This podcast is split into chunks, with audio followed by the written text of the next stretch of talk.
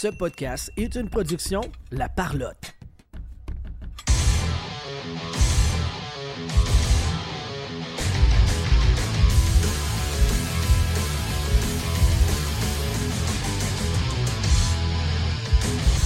Encore une interview, ça arrête pas. André nous lance du monde à interviewer. C'est très, très le fun de sa part. C'est très gentil. C'est vraiment très, très apprécié.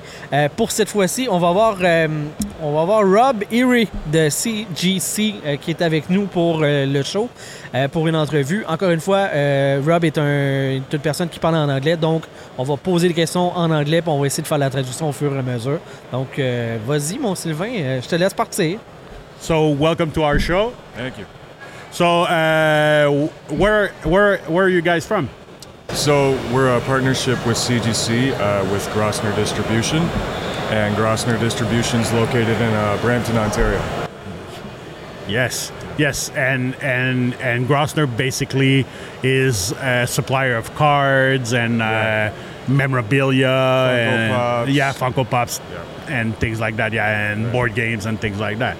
Yeah, so so basically, you guys are here for the weekend to offer your grading services. Yep. So we're accepting uh, submissions. So uh, what we do is we bring it back to our facility in Grossner, and then uh, we ship it out to Sarasota, Florida, Okay. where CGC is located. And then yeah, and they'd come back to us, and then we ship it back out. All right, so so basically, our listeners from from here who are maybe like don't really want to send out the big cards or stuff like that. Now they can and just come and see you guys and just drop it in your hand. So Right. it's one less step. Right. Exactly. Excellent. Donc, euh, donc euh, CGC euh, vient de Brampton, Ontario, sont affiliés avec euh, Grossner, qui est un, un des plus gros distributeurs de tout ce qui est cartes, Funko Pop, des jeux de table et des choses comme ça. Euh, et puis donc, ils offrent maintenant leur service de grading. Donc, finalement, les gens peuvent venir ici avec leurs cartes et leur laisser en consignation pour qu'eux puissent les envoyer à la maison mère de CGC à Sarasota, en Floride. Euh, et les cartes vont revenir ici par euh, la suite, une fois qu'ils vont être gradés. So, uh, so what are we talking about for turnaround time? Because I know that uh, that since the pandemic, Right. uh, there's been a lot of issues. Uh, a lot of companies at some point were at like over a year. Yeah. So, what does the situation looks like now? It's uh, it's been appealing to a lot of our uh, customers because our turnaround times are fairly quickly. Okay. They're roughly between a month and a half to two months. So, and because we're direct partnership, we're the official submission center in Canada for CGC grading. It, we got uh, our priority turnaround times right away. So, All right, and and that's for a basic, not a premium send or things like that. So Yeah. the turnaround is around uh, six to eight weeks. yeah, that's correct.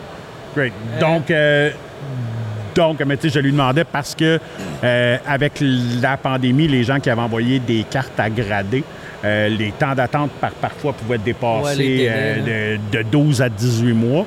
Et là, lui, ce qu'il nous dit, c'est qu'en ce moment, euh, en passant par eux, on a, on a le retour dans 6 à 8 semaines, ce qui est vraiment, vraiment rapide. Et ça, c'est, on parle même pas d'un envoi euh, pré- euh, premium, c'est pour un envoi régulier. OK. So yeah, so there's so there's a couple of players in uh, in in the uh, game, Right. uh, and yes, we know about the m- main two. Uh, so how how is it now to try and position yourself as l- like trying to become the number one choice and well the first thing that i saw is your turnaround time is ridiculously low compared to these uh, others but And I think that's why uh, we're in the like I, I'd say at least like the top four. We're uh, number two in uh, trading cards, like Pokemon, for example. We revolutionized uh, uh, the comic grading. We're obviously number one in comic grading, and that was back in 2000. And then they're they're starting to pick up. With yeah the this is trading where i know you guys from from uh, from mainly from comics Right, right. because i have a lot of friends who, who, who collect comics and i've seen your uh, your slabs on Right, comics right, yeah. Because it's a it's a business of trust. So the people need to trust you to give you their card or For their, sure, their yeah. things. So how you make them trust you? How you you you make the level of trust for you higher and higher and higher? I like I'd say like because submitting through us is like the safest way because like as soon as it reaches our facility, it goes directly to them. You know, uh, rest assured, we have a great um, shipping department that takes care of your uh, collectibles, and they pack it up tightly with bubble wrap and whatnot. We have clear records of what you've submitted, and yeah, fast turnaround times. So you, you it's not hanging over your head for like half a year or a year plus when your submissions are going to come back. So. And uh, what is the most valuable things you got in your hand and you have to you had to grade? Uh, Um, I actually had an inquiry. Uh, someone uh, brought a first appearance. uh, I, I think it was a Superman comic. okay, and I with the think- car uh, Yeah, over his yeah. head. And Okay. I, I believe that's like a hundred thousand dollar comic. If- Shit. so I think uh, this guy actually plans on submitting it in the next couple of months. But yeah, we've definitely had some high hitters. We've had uh, some. And it uh, looks in good shape too.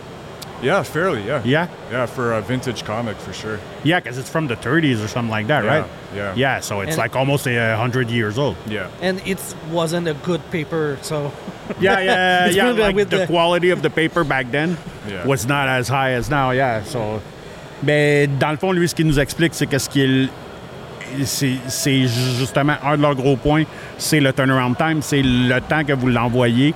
Euh, parce que euh, pour les gens qui ont déjà euh, collectionné les comic books, ils sont pas mal les numéros un dans le comic book. Euh, j'ai, vu plein, plein, plein de slabs de CGC justement pour les comic books.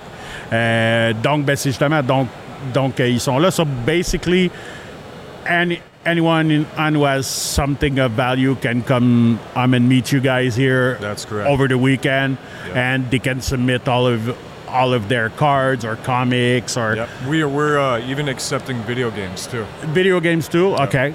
Excellent, excellent. Donc, si vous passez dans le coin, vous avez des cartes à faire grader, vous avez des jeux vidéo, euh, des, des comics ou des choses comme ça, vous pouvez les apporter avec vous et eux vont vous prendre en main, ils vont faire l'envoi pour vous, puis ça va revenir à votre domicile dans 6 à 8 semaines.